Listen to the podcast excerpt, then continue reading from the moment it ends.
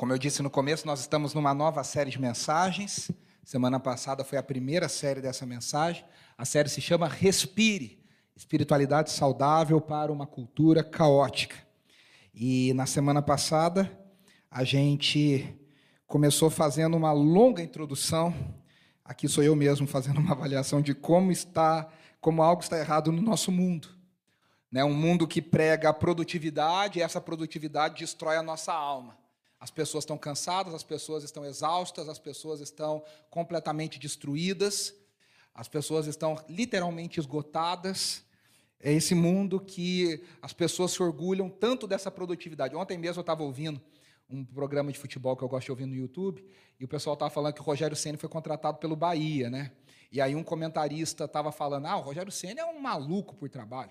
No Flamengo, era três horas da manhã, o pessoal via ele no campo colocando cone para o treino de, do dia seguinte. O pessoal achava que era fantasma, era ele lá colocando cone para o treino. E, e, e elogiando, falando, não, porque ele gosta, esse gosta de trabalhar. E eu pensando, cara, o que, que um cara está fazendo três horas da manhã num campo de futebol, é, não descansa, dorm, morava dentro do CT, perdeu o casamento por causa disso, um monte de coisa, né? A nossa cultura louva tanto essa produtividade, tanto essa coisa. E, e eu propus uma pergunta para nós, né? uma, uma busca por uma resposta. Será que existe uma alternativa de vida para essa realidade? Será que a gente só tem que se jogar nesse jogo? Ou será que a gente pode ter uma vida mais equilibrada? Será que a Bíblia não nos mostra uma vida mais equilibrada? E aí eu disse que nessa série nós vamos olhar para a vida de Jesus, para ver como que Jesus vivia. Ah, mas o mundo de Jesus era outro. É verdade, o mundo de Jesus era outro. Mas os princípios da vida de Jesus e de como ele lidava com o seu tempo permanecem os mesmos. Permanecem os mesmos. Né? A tecnologia muda, mas o ser humano permanece o mesmo. Então, os desafios que Jesus tinha, que Jesus venceu, são os desafios que nos apontam uma resposta de como nós também podemos confiar em Deus, como nós podemos confiar na provisão, tudo que nós cantamos aqui hoje, como que a gente pode descansar o nosso coração. A gente é ensinado o que a gente tem que fazer na cultura popular brasileira, né, se você escuta conversa de metrô, de ônibus, conversa com um colega de trabalho, as pessoas sempre falam assim: ah, Deus está muito ocupado para se importar com a minha coisa, Deus está muito ocupado. A gente sempre, até Deus está ocupado. Né? A gente fala, ah, Deus tem muitas outras coisas para resolver do que ficar olhando para essas picuinhas nossas. Quando a Bíblia nos mostra de um Deus que cuida, de um Deus que está interessado, de um Deus que se fez um de nós, para provar, para mostrar o seu amor por nós para nos resgatar. E aí eu disse na semana passada e repito, né? Não adianta a gente refletir sobre isso para a gente falar, nossa, que reflexão bonita, né?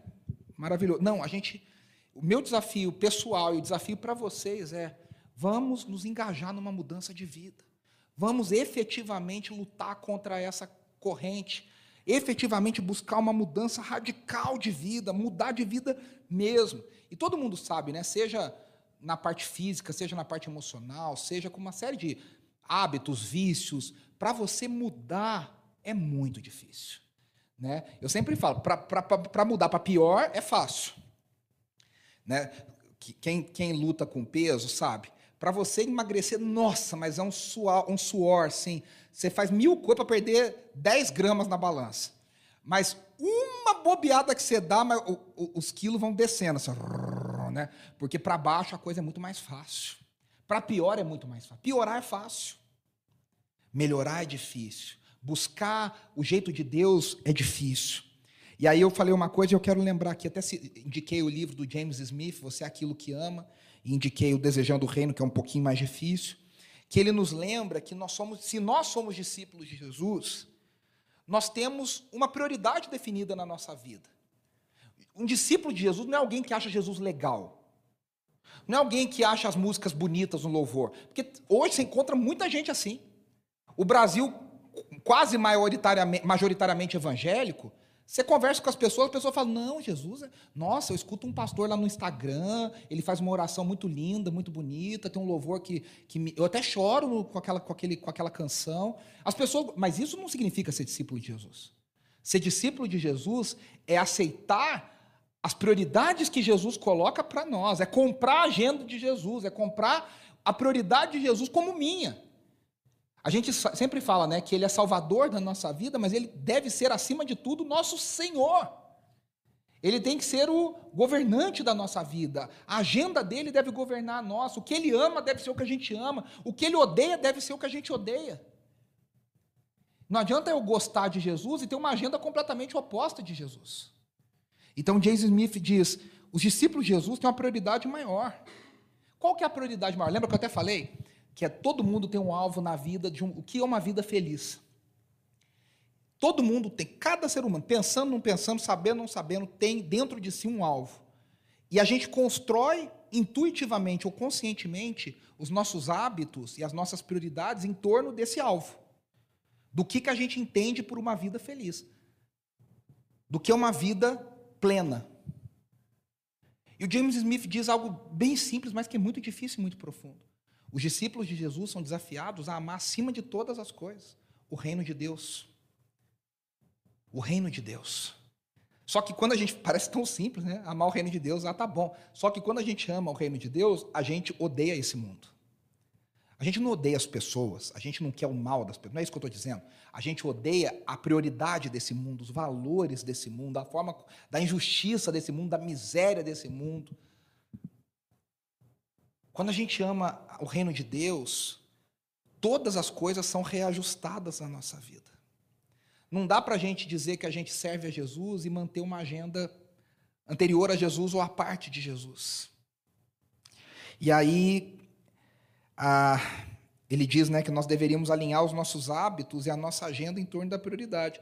Eu fiz uma pergunta para mim a semana inteira. E eu não sei se você que estava aqui semana passada também fez essa pergunta, espero que sim. Se ninguém nos conhecesse e só olhasse a nossa agenda o que, que a nossa agenda diz sobre nós? O que, que o, o jeito que a gente gasta tempo diz sobre nós? O que, que ela revela sobre os nossos valores? O que, que as nossas prioridades revelam?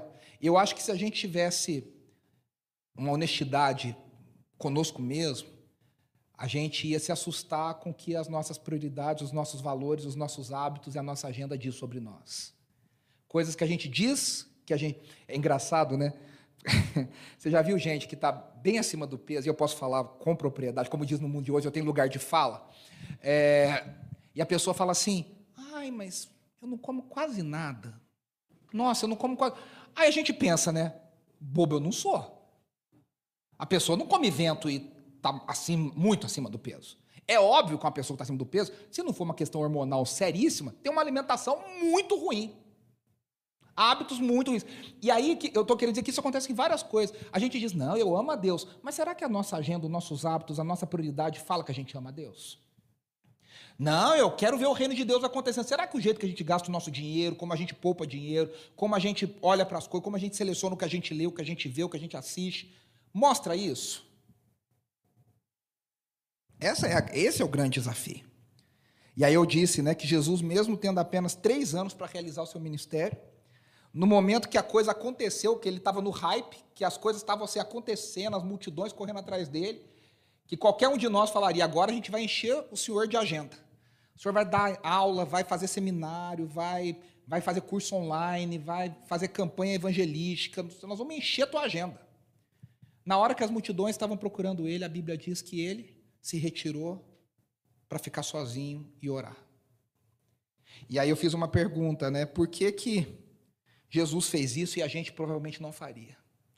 Porque os valores dele são diferentes dos nossos. Porque a prioridade dele é diferente da nossa. E hoje nós vamos falar sobre um grande problema dos nossos dias. A mensagem de hoje se chama Super Ocupado o terror da obrigação total. A gente está sempre muito ocupado. E muitas vezes sentimos que esse é o caminho, estar cada vez mais ocupados. Tem gente que se sente culpada de não estar tá tão ocupado. Então fala, vou me tacar coisa para fazer, vou me tacar coisa para fazer, porque eu tenho que estar tá muito ocupado.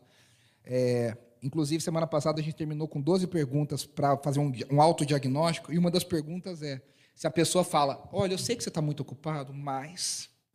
Né, essa doeu, né? Porque as pessoas sempre falam isso para mim. É, eu sei que você está muito ocupado, mas. Né, como é difícil isso, a gente gosta de passar essa imagem, né? Poxa, eu estou justificando. Essa semana eu estava conversando com uma pessoa aqui da nossa comunidade, ela disse: Nossa, eu sempre no trabalho gostei de ser aquela pessoa assim que trabalha até morrer para falar, eu estou valendo cada centavo que essa empresa está me pagando. Né? Olha que doideira. Na boa intenção de falar, eu quero ser um bom funcionário, a gente fala, a gente passa do limite. Né? A gente perde, a, vai para o outro lado. Né? A gente vira um, como dizia a nossa antiga presidente, um workaholic, não um workaholic. Né? E, então, o que, que é, o, tem um autor chamado Kevin DeYoung, ele é muito bom. No seu livro Super Ocupado, ele, o, o nome, eu peguei o nome da mensagem do, do livro dele, ele diz que no mundo de hoje, a gente tem a possibilidade de fazer muita coisa. A tecnologia abriu muitas possibilidades. E adivinha o que acontece? Porque tem a possibilidade, a gente vai lá e faz mesmo. Ele diz: a gente tem a possibilidade, a gente transforma a possibilidade em realidade. Ah, eu posso fazer, eu vou fazer tudo o que eu posso. Aí a gente vai enchendo a nossa agenda, vai enchendo a nossa agenda, vai enchendo a nossa agenda. Aquele filósofo sul-coreano que eu, que eu citei na semana passada, Byung-Chul Han, no seu livro A Sociedade do Cansaço, eu citei semana passada e quero citar aqui de novo. Outra parte, ele diz assim: preste atenção. O mundo organizado pelo paradigma imunológico, ele diz que o século XX foi o século das doenças, o século das bactérias, o século dos vírus. Aí ele diz: o mundo organizado pelo paradigma imunológico, ou seja, o século XX, é marcado por muros, cercas, barreiras. O século XX é nós contra eles. É tudo dividido. Eu tenho medo do inimigo. É Estados Unidos contra a União Soviética. É Alemanha contra os. Sabe? É tudo inimigo. É cerca, é barreira, é muro. Ele diz: o mundo atual é marcado pela globalização, pela ausência dessas limitações. Agora veja o que ele continua: ele diz assim: os adoecimentos neurais do século XXI seguem a dialética da positividade. Ele diz: qual que é o problema do mundo? O mundo de hoje é muito positivo. Aí você fala, pô, positivo não pode ser errado. E ele diz que é, sabe por quê? Porque a, ele diz no livro dele que existe uma certa saúde na negatividade. Existe uma negatividade saudável. Quando você diz eu não posso, eu não consigo, eu não vou dar conta, isso não está certo. Ele diz: o mundo de hoje é tudo tão positivo, é tudo tão para frente, que a gente acha que a gente dá conta de tudo, a gente pode todas as coisas, não há limites para o ser humano. Só que ele diz: essa positividade real, é, resulta numa violência de superprodução, super desempenho e supercomunicação. Aí eu achei uma, um artigo de duas psicólogas. O, o artigo chama Compulsão à Ocupação. E elas defendem, tem um outro autor, se eu não me engano, um alemão, que defende uma compulsão, que nem existe compulsão por comida, compulsão por pornografia, compulsão por tantas coisas. Ele diz que existe uma compulsão por você ficar ocupado. Você quer ficar ocupado, você é viciado em ficar ocupado. E aí elas, elas falam assim: olha que sério isso. Uma face mortífera da contemporaneidade, uma face mortífera. As autoras chamam Camila Peixoto Farias e Renata Mello. Elas falam assim: na contemporaneidade, o cotidiano de muitos sujeitos se encontra marcado pela escassez de tempo, ocupação constante, agitação, pressa e dificuldade em se desconectar, seja do mundo virtual, seja das preocupações com desempenho no âmbito social, ambos intimamente articulados. Estamos, portanto, diante de sujeitos em um regime de vigilância ininterrupta, excitados, hiperativos expostos a uma avalanche de estímulos, informações e imagens, muitos experimentando de forma quase absoluta a impossibilidade de parar e descansar. Desse modo, em alguns casos, parece haver uma passagem do poder fazer para o dever fazer, nos conduzindo a pensar em uma sobreposição na qual, se o sujeito pode, então ele deve fazer. Tal, sobreposição desvela a faceta tirânica que a lógica performática pode adquirir. Aí ela diz assim: ó, embora tal lógica imprima efeito sobre a vida de todos nós, percebemos que para alguns sujeitos ela parece apresentar uma força mortífera. Atualmente, Dentre as mais frequentes queixas dos sujeitos nos consultórios de psicanálise estão cansaço extremo, excesso de atividades, vazio afetivo e um cotidiano compulsivamente mantido cheio, preenchido e acelerado. Infelizmente, isso aqui parece descrever muito de nós. A gente se enxerga muito nisso aqui. Um dos livros de maior sucesso nos últimos anos no mundo corporativo se chama Essencialismo. Não sei se alguém já leu esse livro. Muito interessante. Nosso querido amigo Evandro que me indicou esse livro, eu li há uns anos atrás. O autor se chama Greg McKeown. E ele define o essencialista como alguém que não busca fazer mais, mas fazer as coisas certas. Ele fala: o essencialista faz menos, mas ele faz certo. O não essencialista faz muito, mas faz tudo difuso. E aí ele fala algumas frases aqui que eu anotei. Ele diz: o certo é investir tempo e energia da forma mais sábia possível, para dar sua contribuição máxima, fazendo apenas o essencial. Ele vai dizer que o essencialista precisa peneirar muito as coisas, pensar muito antes de falar sim. Ele diz assim: o caminho do essencialista segue propósito, não segue o fluxo. Qual é o meu propósito de vida? O que Deus espera de mim? O que, que Deus tem para mim? Esse livro não é cristão, eu estou só. Mas poderia muito bem, não sei se o autor é cristão, não é um livro declaradamente cristão, é isso que eu estou querendo dizer. Mas ele tem muitos princípios cristãos. Aí ele fala assim: se não estabelecemos prioridades, alguém fará isso por nós. Na vida é sempre assim: se a gente não estabelece, alguém vai lá e estabelece pela gente. Se a gente não diz qual é a nossa prioridade, alguém vai dizer por nós.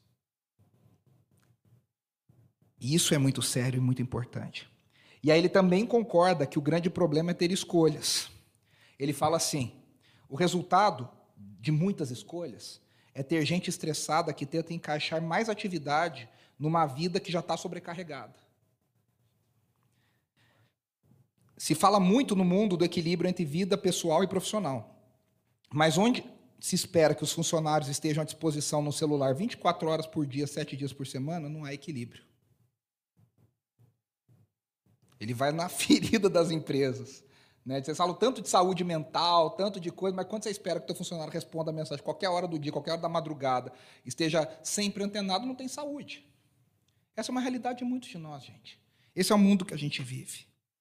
E aí, eu costumo dizer que Jesus era, por essência, um essencialista. Ele não sabia do livro, não conhecia o termo, mas se aplica. Jesus não fez tudo o que ele podia. Até porque ele podia quase todas as coisas. Ele podia fazer tantas coisas. Aliás, o diabo, a tentação do diabo para Jesus foi para que ele fizesse mais coisas.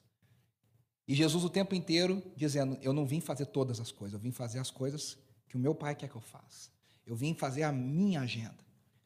Ah, Jesus curou milhares de pessoas, mas Jesus não curou todas as pessoas. Jesus atendeu centenas e centenas e centenas de pessoas, mas ele não atendeu todo mundo. Nem Jesus fez tudo o que ele podia fazer. Ele sabia qual era a prioridade dele. E aí a gente vai ler o texto hoje de Lucas, continuar o texto de Lucas 5, que a gente leu semana passada. Enquanto a gente lê o texto, eu quero que você pense em três perigos que o Kevin DeYoung lista sobre estar ocupado. Enquanto a gente lê o texto, guarda isso na sua mente. Primeiro perigo: estar ocupado demais pode estragar a nossa alegria. Pode roubar a nossa alegria. Segundo perigo: Estar ocupado demais pode roubar o nosso coração. Roubar a pureza do nosso coração, a integridade do nosso coração. Terceira coisa, estar ocupado demais pode encobrir a podridão da nossa alma. A gente pode se ocupar para não ter que pensar na podridão que está dentro da gente. E a gente vai olhar para esse texto aqui. Certo dia, Lucas 5, 17 até o 32. Aqui é literalmente o versículo após o que a gente leu na semana passada. O 16 diz: Quando as multidões procuraram Jesus, ele saiu e ficou sozinho e orou. Aí o 17 diz: Certo dia, quando ele ensinava, estavam sentados ali fariseus e mestres da lei, procedentes de todos os povoados da Galiléia, da Judéia e de Jerusalém. E o poder do Senhor estava com ele para curar os doentes. Vieram alguns homens trazendo um paralítico numa maca e tentaram fazê-lo entrar na casa para colocá-lo diante de Jesus. Não conseguindo fazer isso por causa da multidão, subiram ao terraço e o baixaram em sua maca, através de uma abertura, até o meio da multidão, bem em frente a Jesus. Vendo a fé que eles tinham, Jesus disse: Homem, os seus pecados estão perdoados. Os fariseus e os mestres da lei começaram a pensar: quem é esse que blasfema?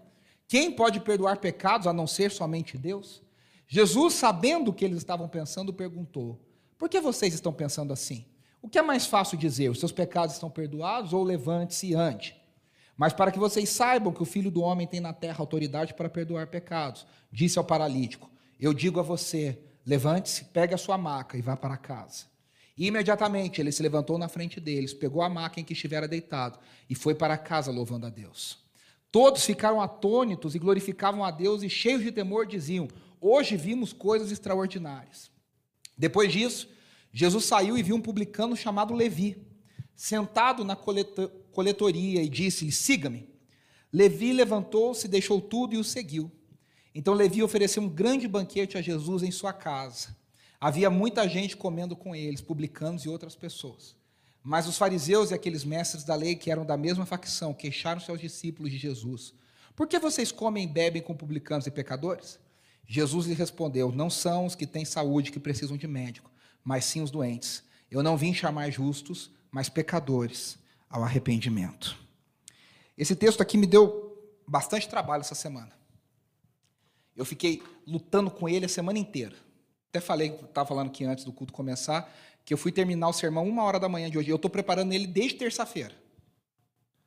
E eu estou. Porque faltava alguma coisa para encaixar. Porque o que acontece? O sermão mais. Bastidores de um sermão, né? O texto mais básico para pregar esse tema seria Marta e Maria. Seria o mais óbvio. Vou pegar Marta e Maria e falar que Marta está super ocupada e que Maria é o exemplo que a gente deveria ter. Não tem nada errado, maravilhoso. Mas me veio no coração que esse texto que a gente usou semana passada continuava. E eu estava encafifado com a figura de Levi, que, para quem não sabe, Levi é Mateus, o evangelista. É, é, é a mesma pessoa. Ele chamava Levi e Jesus dá um novo nome para ele, ele chama Mateus, que é presente de Deus. E, e eu estava pensando, por que, que eu estava pensando em Mateus? Porque, se você prestou atenção, ele está trabalhando, e Jesus chega para ele e fala: Vem e me segue. E a Bíblia diz que ele simplesmente largou tudo e seguiu. E a grande pergunta que ficou me martelando a semana inteira é: o que faz uma pessoa largar tudo que tem, deixar tudo para trás e seguir um cara que ela nunca viu, que ele nunca sabe, soube quem que é, e, e, e deixou tudo para seguir esse cara? E a pergunta que eu queria fazer era: será que nós temos essa coragem de fazer isso? E eu ainda quero chegar aí. Mas alguma coisa não estava me encaixando. E, ontem, 11 horas da noite, me deu um clique. Que o super ocupado da história não é Mateus, não é Levi. Os super ocupados desse texto são os fariseus. Os fariseus são aqueles que estão perdidos na rotina, na agenda, na, na própria agenda do partido e do grupo deles. Porque, veja, os fariseus eram um grupo religioso ligado a, a sinagogas. No judaísmo do segundo templo, quando o povo volta, o povo de Judá volta do exílio babilônico, o templo não existe mais. Eles precisam reconstruir o templo. E quando o templo é reconstruído, a arca da aliança não existe mais. A arca da aliança não é colocada dentro do templo. O segundo templo nunca teve a arca da aliança. Eu disse isso aqui várias vezes durante a série de, de Êxodo. Então, e, e muitos judeus não voltaram, se espalharam. São chamados judeus da diáspora. Diáspora é esse espalhamento da, da, das pessoas pelas regiões do império. E aí o que acontece? Essas pessoas não podiam ficar vindo para Jerusalém toda hora adorar. Então se cria dentro, se cria essa, esse partido, esse grupo dos fariseus, que são especialistas na Torá, são especialistas na lei, e eles agora estabelecem as sinagogas, que são lugares de ensino, que são lugares onde a lei é lida e ensinada. E os fariseus são os mestres por excelência. Eles sabiam as 613 leis do Antigo Testamento, eles sabiam toda a Torá e os profetas de cor, até os 14 anos todo fariseu sabia tudo de cor. Toda a Torá, Êxodo, Gênesis, Êxodo, Levítico, Números, Deuteronômio, todos os livros históricos e todos os profetas maiores e menores de cor. O que para a gente é o Antigo Testamento. Eles sabiam tudo de cor.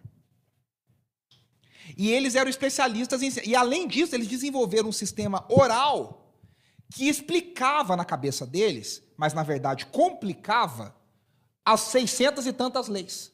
Então, além de ter 600 e tantas leis, eles ainda desenvolveram interpretações dessa lei. Então é tipo assim, você vai ter que ler o, fazer o curso para entender o que a lei diz diante do que a gente interpreta. Nos dias de Jesus, Jesus combateu muito esse grupo. Porque esse grupo ele surge com um intuito muito bom, de preservar a palavra, de preservar o ensino do Senhor, de preservar a lei do Senhor. Só que ao longo dos, dos, das décadas e dos séculos, eles vão se engessando e se prendendo à sua própria agenda. E eles têm uma interpretação própria. E eles, eles eram aqueles caras que, como né, dizia o personagem, olhavam os mínimos detalhes da lei. Eles, eles queriam ver, sabe, peneirar o, o, o mosquitinho, eles queriam ver o mínimo do mínimo do mínimo defeito na lei. Então eles se especializaram em julgar a vida dos outros. Na prática era isso. Eles olhavam para os outros e condenavam. Você está errado nisso, você está errado naquilo, você não fez isso, você não fez aquilo. Eles se tornaram grandes juízes do povo, de condenação, de peso. Jesus fala em determinado momento dos evangelhos: vocês não entram no reino do, de Deus e vocês ainda atrapalham quem quer entrar. Porque eles ficam apontando condenação, condenação, condenação. Geralmente, cá entre nós, uma pessoa legalista, ela quer, primeiro, ela nunca fala dela, ela só fala dos outros. Um legalista de verdade, de pura estipe, ele é o primeiro a condenar o próximo. Mas ele não percebe que ele faz isso muitas vezes para esconder os próprios podres, a própria podridão. Por isso que ele se apega na, na lei. Você pode ver, os casos de pessoas mais legalistas que a gente conhece na história são as pessoas que depois os piores podres vêm à tona.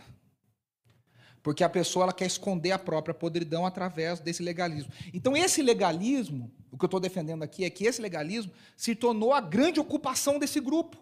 Eles ficavam tão ocupados, tão ocupados em, em julgar, em ver quem está errando. Ver... Lembra da oração do, do publicano, do, do fariseu? Senhor, graças eu te dou porque eu não sou igual a esse.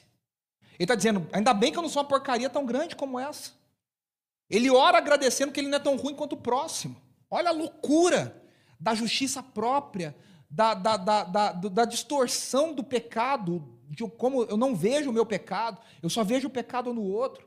Eles estão tão ocupados, tão ocupados, tão ocupados, que eles não reconhecem que Jesus é o Messias.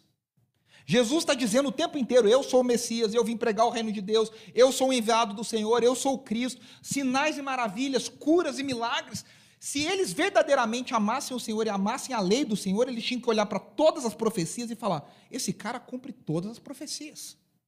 Esse cara é a resposta, mas eles olham e eles não conseguem ver Jesus, porque eles não estão comprometidos com o reino de Deus. Eles dizem estar comprometidos com o reino de Deus, eles estão comprometidos com a própria agenda deles, com o que eles estabeleceram, com o que eles querem fazer.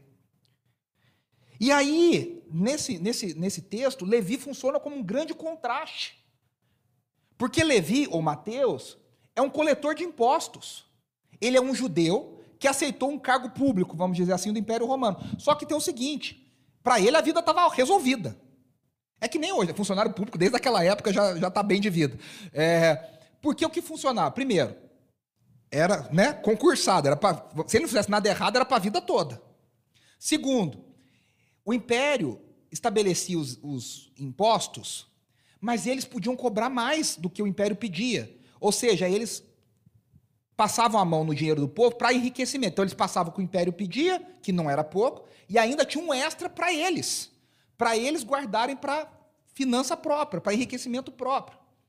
Zaqueu, que quando teve um encontro com Jesus, que não tem nada a ver com aquela música que o Fernando quer cantar aqui, é, uh, ele, ele a primeira coisa que ele percebeu foi que a, ele roubou muito. Ele roubou muito. Ele fala: eu vou devolver e vou devolver com, com juros e correção monetária. Porque parece dar-se a entender que Zaqueu era um chefe dos publicanos. Ou seja, se os publicanos menores já roubavam, os coletores de impostos menores já roubavam, você imagina o chefe.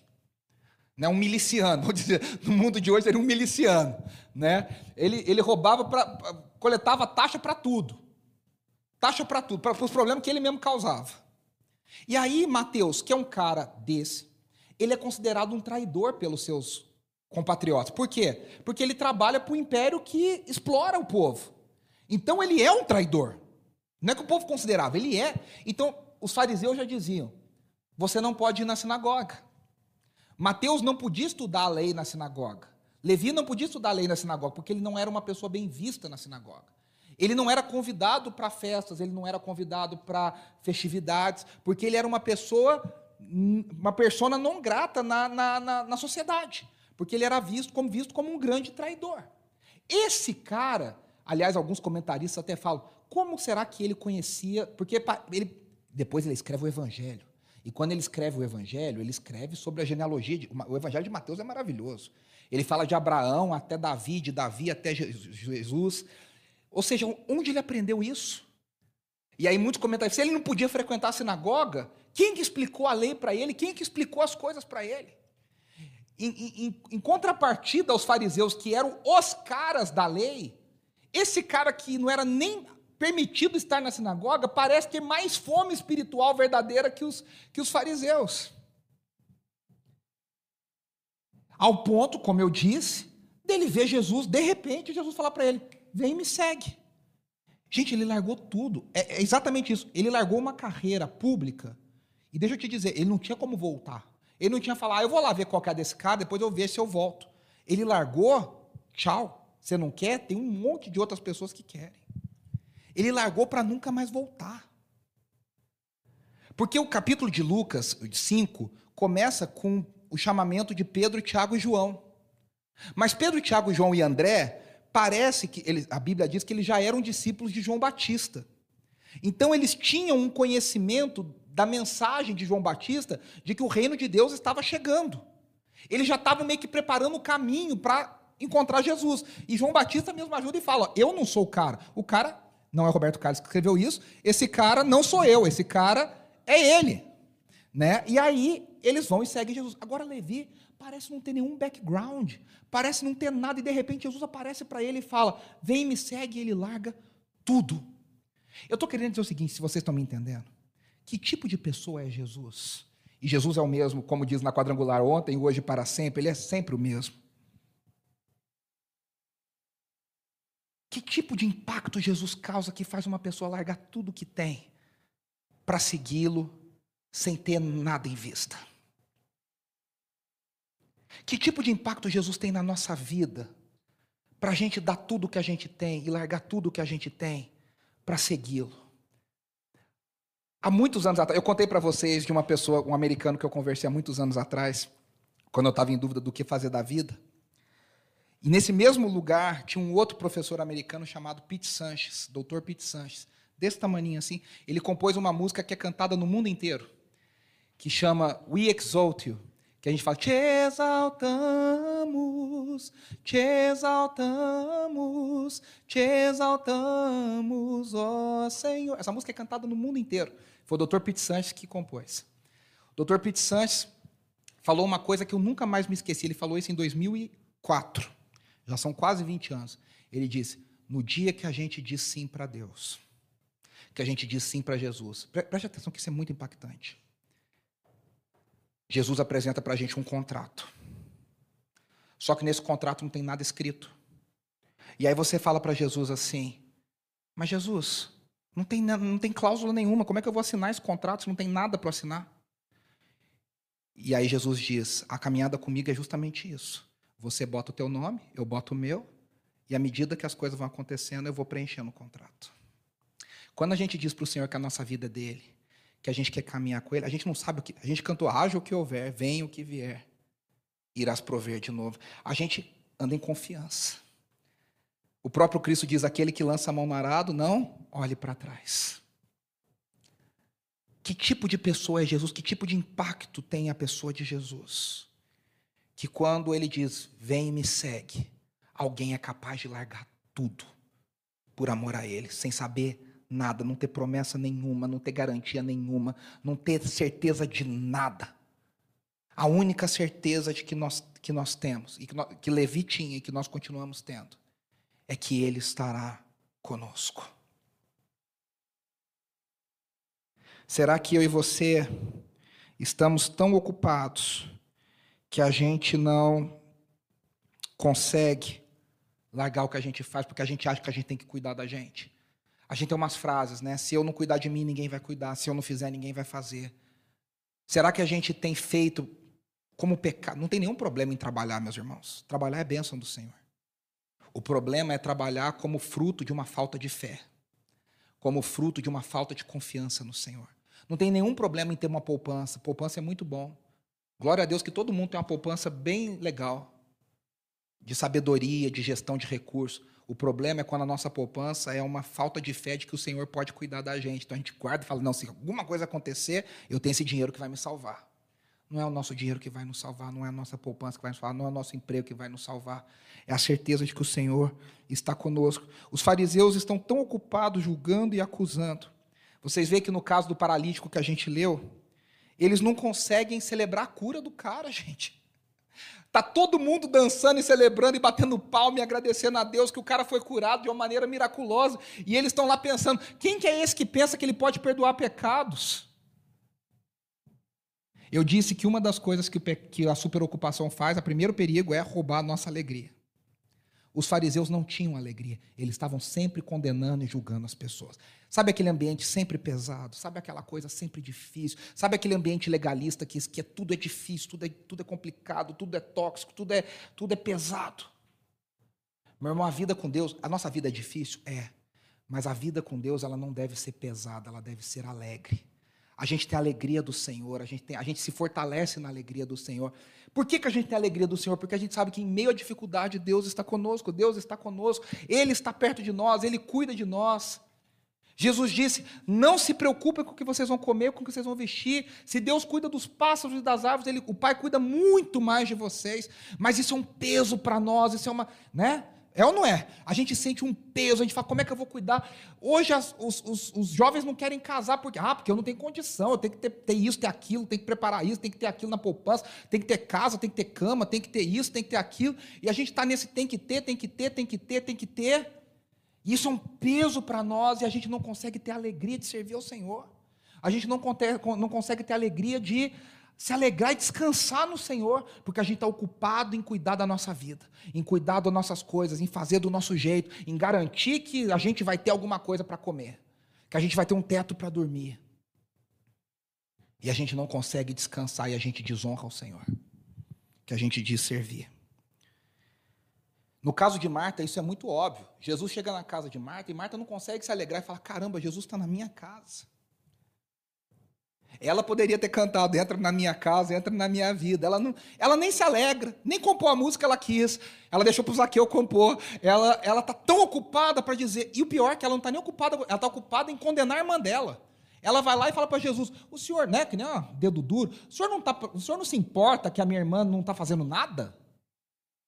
Gente super ocupada é gente que fica julgando os outros e fica apontando o dedo para os outros e fica legalista e se torna uma pessoa pesada e não consegue focar naquilo que Deus tem para si.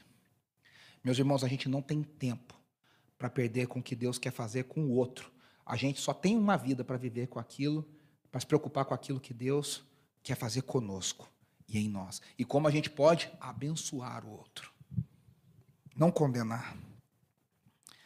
E aí, nesse texto, se você prestou atenção, Levi funciona como um outro contraste com os fariseus. Os fariseus estão preocupados em condenar, dizer isso está errado, aquele tá, não pode. Levi faz. O que é a primeira coisa que ele faz que o texto diz? Ele faz uma festa. Ele faz uma festa e ele chama só a nata dos, dos excluídos. Ele chama publicano, porque ele só andava com gente que nem ele.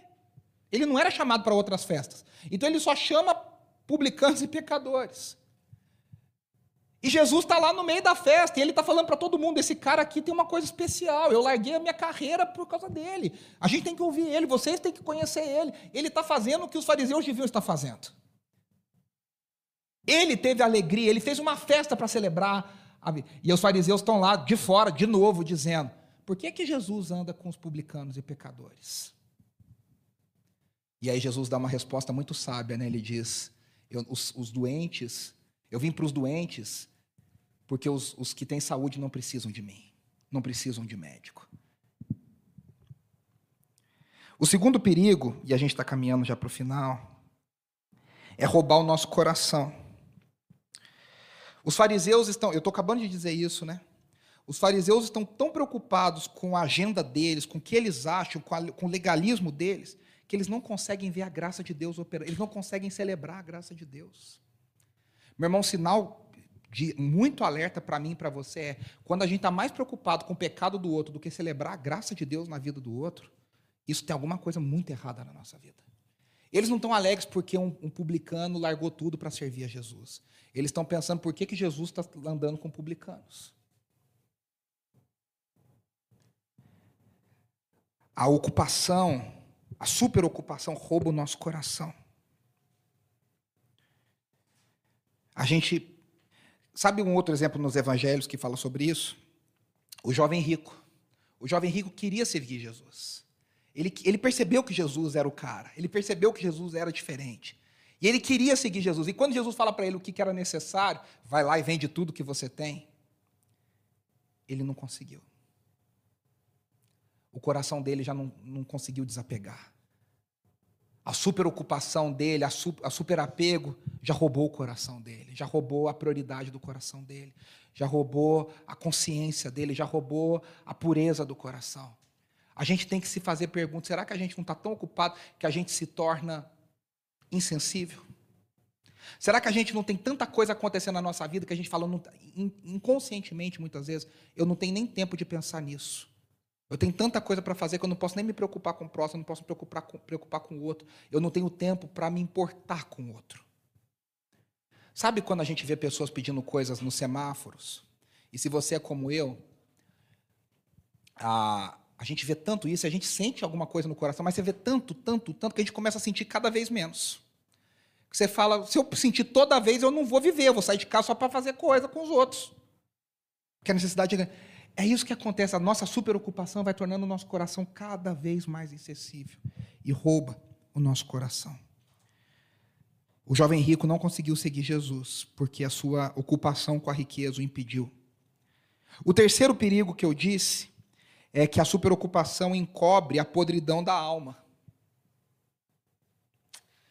A gente meio que se ocupa com outras coisas para não ter que pensar no nosso podre para pensar no nosso pecado, para pensar na nossa fraqueza. Então, para os fariseus, era muito mais cômodo se ocupar de julgar os outros do que olhar para dentro deles. Era muito mais fácil olhar para o pecado do outro do que olhar para o pecado próprio.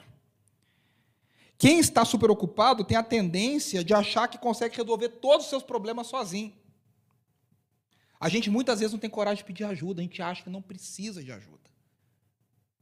A gente acha que a gente é, ainda mais hoje, né, esse discurso aí empoderado, que a gente resolve, que um coach falou que eu acordo quatro da manhã e todos os meus problemas estão resolvidos. E aí a gente começa a julgar quem não faz isso. Sabe aquela pessoa que, mundo real, né? Aquela pessoa que se torna vegana e começa a julgar todo mundo que come carne? Ou a pessoa que começa na academia e começa a julgar todo mundo que não vai na academia? Ou a pessoa, sabe, que começa a acordar quatro horas da manhã e fala: Nossa, você acorda sete? Nossa, mas e aí? A pessoa começa a julgar os outros que não estão no mesmo.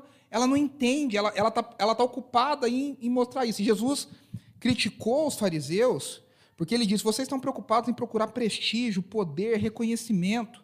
Vocês estão preocupados com as aparências, mas as coisas mais importantes vocês estão negligenciando. Vocês estão negligenciando a justiça, a misericórdia, a graça. Jesus dá um exemplo disso, né? ele fala: vocês estão preocupados com o dízimo. E vocês estão deixando o pai de vocês passar fome. Vocês perderam o coração, vocês estão encobrindo a podridão da alma de vocês. E aí tem uma frase aqui que eu escrevi, que, que eu anotei, que diz assim: A desordem da vida diária é produto da desordem nos recônditos mais interiores do nosso coração. Se a gente for bem sincero com a gente mesmo, a nossa vida está uma bagunça, porque o nosso coração está uma bagunça. A nossa vida está uma bagunça porque as nossas prioridades estão bagunçadas. A gente se perdeu na loucura do dia a dia. As coisas não são como elas deveriam ser porque nós não somos como deveríamos ser. Aí o Kevin DeYoung escreve assim: Isso significa que a nossa compreensão de ocupados demais deve começar com o pecado que gera tanto outros pecados em nossa vida. Você sabe qual é a raiz de todos os pecados? E está nisso de estarmos super ocupados. Orgulho. A gente se ocupa porque lá dentro a gente tem um orgulho que nos impede de confiar em Deus, que nos impede de descansar em Deus, que nos impede de crer que, acima de tudo, Ele é o Deus que governa a nossa vida. A gente quer fazer do nosso jeito, a gente quer dizer que a gente é capaz, a gente quer merecer a graça de Deus. A gente quer merecer a salvação. A gente quer falar para Deus: o Senhor é muito bom, mas eu também ajudei, hein? Eu também colaborei aqui. Eu também dei minha contribuição. Então a raiz da nossa superocupação, se a gente for bem sincero, bem sincero, é orgulho. É orgulho. De dizer, Senhor, eu não sou nada. A gente canta uma música, cantava uma música, os mais os mais antigos de igreja vão lembrar que a gente cantava assim: Senhor, eu não sou nada diante do teu poder, nem merecedor do teu imenso amor. A gente não é nada. Tem uma música que o Marcos Witt compôs e gravou lá em 1992, até cantei ela hoje de manhã lá no acampamento que eu fui pregar, que diz assim: Renova-me, Senhor Jesus. Vocês conhecem essa música? Aí o coro diz: Porque tudo que há dentro de mim necessita ser mudado. Eu já conheci uma pessoa que falou assim: Poxa, mas tudo, tudo, tudo tem que ser mudado. Será que nada em mim salva? Eu falei: Não, nada salva. Poxa, mas nada. Eu falei: Nada, irmão, nada. Porque a gente tem esse orgulho besta, a gente não consegue se quebrantar na presença do Senhor. E a nossa superocupação tem um.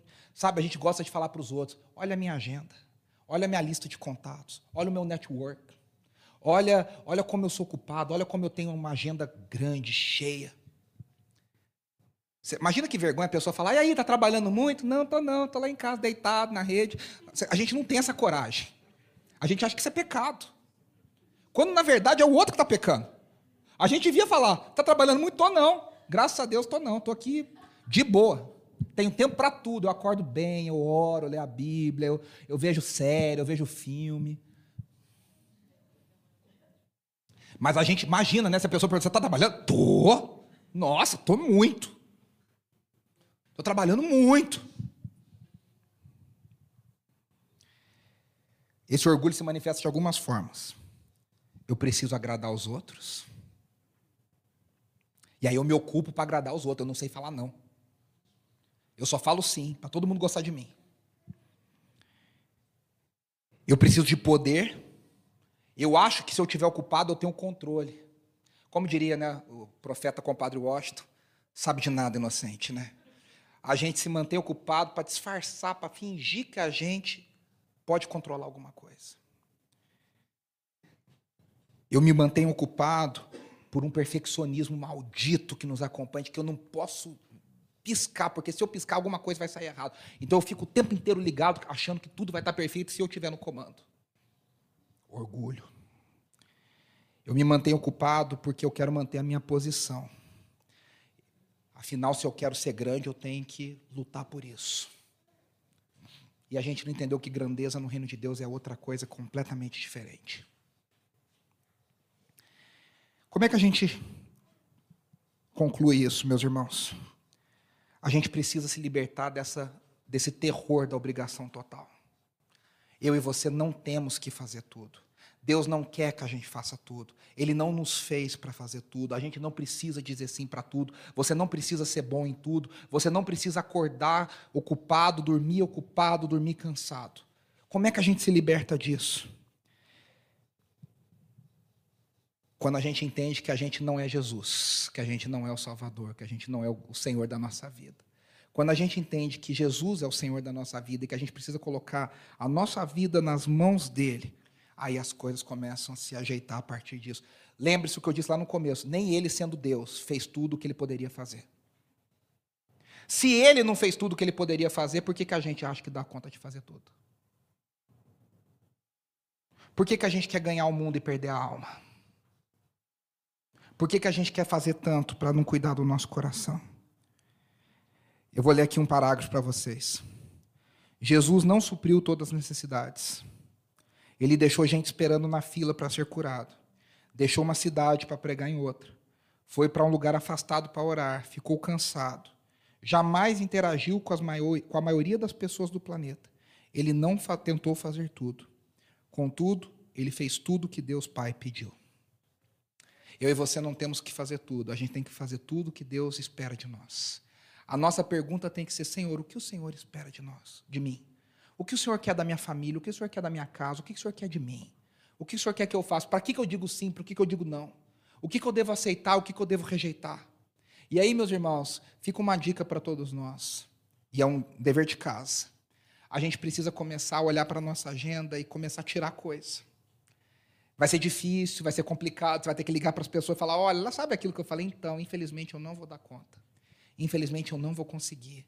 A gente vai precisar começar a limpar, a rever as prioridades, a rever as coisas. Ah, mas sempre fiz.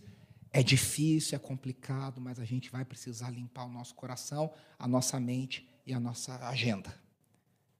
Para a gente se ocupar com o que Deus quer que a gente ocupe. Para a gente não estar cansado o tempo inteiro, para a gente estar disponível para ser bênção na vida das pessoas, para desfrutar da vida. O Evangelho é maravilhoso porque ele nos equilibra.